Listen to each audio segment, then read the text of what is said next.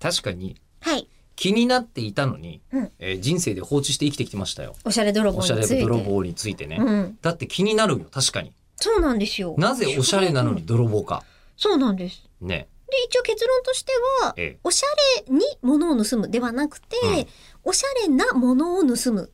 対象物がおしゃれってことでよかったですよね。昨日までの流れは。よくないですよ。良くないんだええ単なる、誰も、あの、エリコさんについていけないま ま、ええそのまま寄り切られたんです。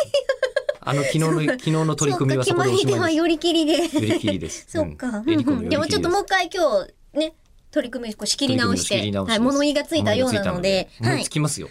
ええだから、あの、僕は長年放置してきたおしゃれ泥棒問題に、はい。今取り組んだんです。はい。検索しました。はい。おしゃれ泥棒。とは、映画でした。映画のタイトル。映画のタイトル。その人は、 1966年、はい。えー、ワイラーですよ。ワイもうラー。嵐ヶ丘とか、はいあの、ローマの休日とか、ベンハーとか、アメリカ映画史上、最もはい偉大な映画監督の一人ですよ。ええワイラーが撮った映画、がおしゃれ泥棒。こおしゃれ泥棒です。れ誰が訳したんですかそこなんですよ。ねえ、だって、ええ現代は違うでしょ現代がファッショナブルシーフじゃないんですよ。そうですよね。そう私も、たらもフうァッすぐショナブルシーフだったら、ファッショナブルシーフってつけたワイラーなんだろうと思う、うんもう思誰うんですけども。もうじゃないですよね。こえれ誰だこれね、How to Steal a Million っていう作品なんだって。全然違うね。うんどうやって100万ドルを盗むかみたいな。おーということはなんだか、おしゃれに泥棒な感じしてこないつまり泥棒というのは、はい。やっぱりおしゃれじゃないんですよ。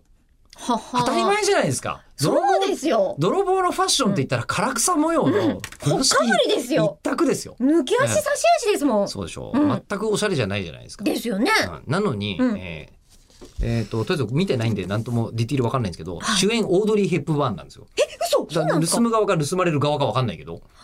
だって、ローマの休日の監督だからね。はあ、あ、そうかそうか。ううんんうんうんだから、おそらく、うん How to Steal a Million で、お金持ち側を、うんえっ、と、オードリー・ヘップバーンがやってたとは考えづらいので、そうですね。多分、オードリー・ヘップバーンが泥棒なんですよ。泥棒なんだ。うんそれを、おしゃれ泥棒と訳した、このセンスがすごい。すごい、ほんとすごい。うん。くっつけられないもん、これ。うわー泥、その、泥棒紳士とか、泥棒淑女みたいなことでもなく、おしゃれ泥棒になった。おしゃれ泥棒になってたんですよ。ええでもこれ考えてる人たちがすごい。もう本当。ですね。じゃあ、架空の生き物ってことですかおしゃれおしゃれ泥棒。 いや、だから、どんなことかく まあそうでしょ。 ハーフエルフみたいなもんですよですよ ね。だと思うんです。そうかはいえーっていう結論に達しました。